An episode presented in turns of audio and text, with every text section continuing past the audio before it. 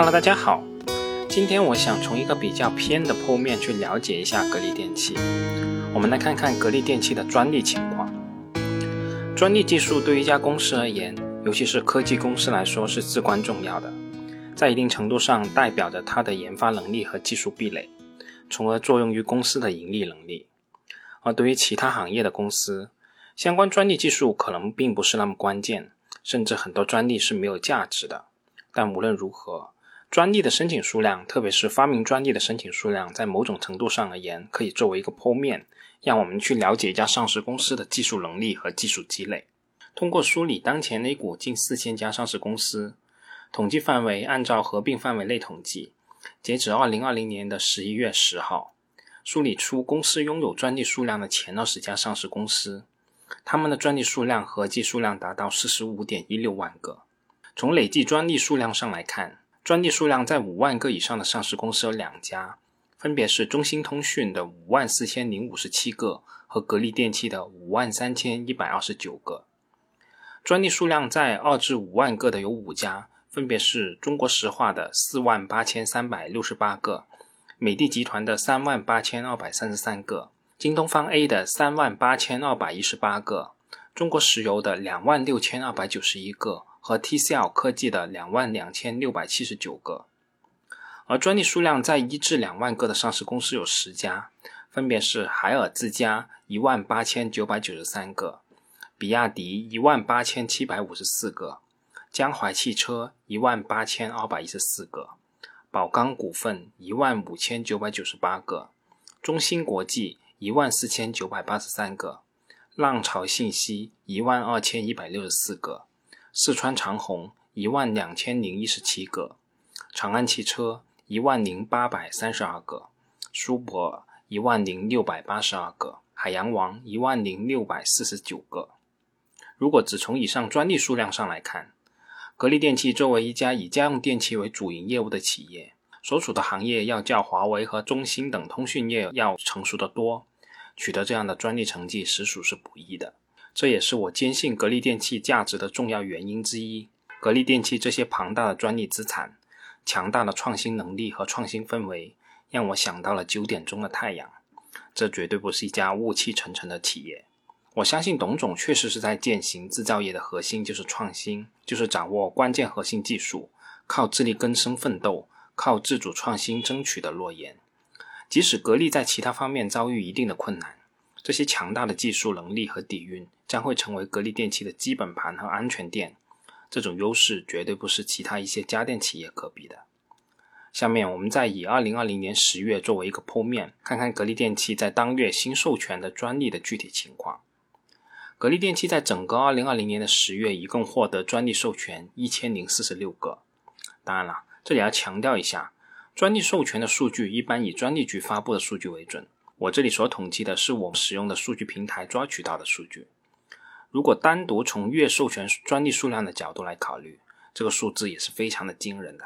即使考虑到专利授权在月度间不平均等因素的影响，格力电器年度获得授专利数量也应该超过一万个。这个数量级的专利数量，没有专业的专利团队，没有相应的技术氛围和研发资金支持，那是完全不敢想象的。当然了。光有数量肯定是不足够的，我们还要看看质量。作为一个普通投资者或者说外部人来说，我们没办法直接判断这些专利的质量如何。但在十月份申请的这一千多个专利里面，我们可以再看看具体的构成。一般而言，我们国家的专利可以分为发明专利、使用新型专利和外观设计专利。在这其中，毫无疑问，发明专利的要求是最高的。发明专利一般授权的流程包括。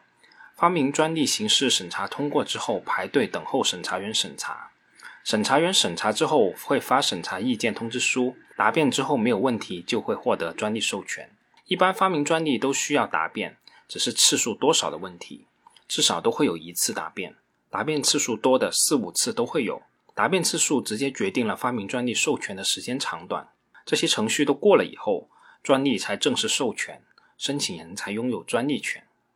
我们可以看到，格力电器在二零二零年的十月处于发明公告阶段的专利有四百一十五件，占比是百分之四十左右；发明授权专利二百四十五件，占比在百分之二十三左右；实用新型专利三百五十一件，占比是百分之三十四；外观设计专利三十五件，占比是百分之三。从以上的情况上来看，我们可以看到，发明公告与发明授权的专利数量合计占了总数量的百分之六十三。从这个角度考虑，格力电器的专利质量还是有保证的。那最后，我们再来看一看格力电器在二零二零年十月的这六百六十件发明专利中所涉及的主要领域。在这其中，专利数量最多的仍然是空调领域，发明专利数量达到二百四十七件，占比达到百分之三十七。那说到这里，可能有朋友会好奇，空调这么成熟的家电产品，有什么可发明的呢？我这里就列举几个空调领域的专利，让大家大致有个概念。第一个专利。毛细管辐射空调系统防凝露的控制方法及装置。第二个专利，一种热泵热水采暖机组的辅助热源控制方法及装置。第三个专利，一种迟制冷的装置。第四个专利，一种 UVC 散热保护装置、杀菌空调以及杀菌控制方法。那在这些发明专利里面，既有对原有产品的一个继续完善和新产品的开发。同时，也涉及新技术的探索。从这个剖面的结果来看，我还是比较满意的。那发明专利排名数量第二的，就是我叫做基础工艺的领域。在这个领域的发明专利数量达到二百一十五个，占比是百分之三十三。那到底什么是基础工艺领域呢？我们这里也列举几个例子。第一个专利，耐磨润滑复合涂层及顶箔基材及顶箔基材的制备方法。第二个专利。基于图像处理的植物养料自动分离方法装置及电子设备。第三个专利，一种群聊信息语音处理的方法装置储存介质和服务器。第四个专利，点焊机用的工件支撑装置和焊接系统。第五个专利，一种多噪声源设备防拍震的控制方法及控制装置。第六个专利。变流器及其分配电能的方法、装置及电能分配系统。第七个专利，一种变频器的控制装置、方法和变频器。从以上的例子也可以看出，格力电器的研究领域是相当的广泛的，既包括了基础的生产工艺的研究，也包括一些可能暂时用不到的图像识别、群聊语音等方面的研究，甚至还包括一些小的优化，例如弓箭支撑装置等等。从这个角度来观察，格力电器还真有点创新型企业的样子。可能研究的时候还不知道有什么用途，但随着这些无形财富的累积，这些积累终究还是会体现它们的价值。除了以上两个领域以外，格力电器发明专利数量排名第三的领域是空调外的其他家电。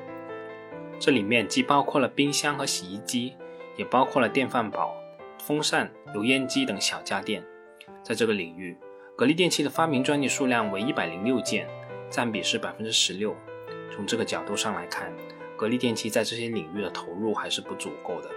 要想在短期内取得怎么样一个效果，我个人觉得确实不太现实。除了以上三个领域以外，格力电器发明专利所涉及的领域还包括净水、储能、智能家居和芯片。这些领域总体专利数量还是比较少的。我想再拿出其中两个来说一说。我们先来说说芯片领域。格力电器在二零二零年十一月涉及芯片的专利仅有五个，占比仅有百分之一左右。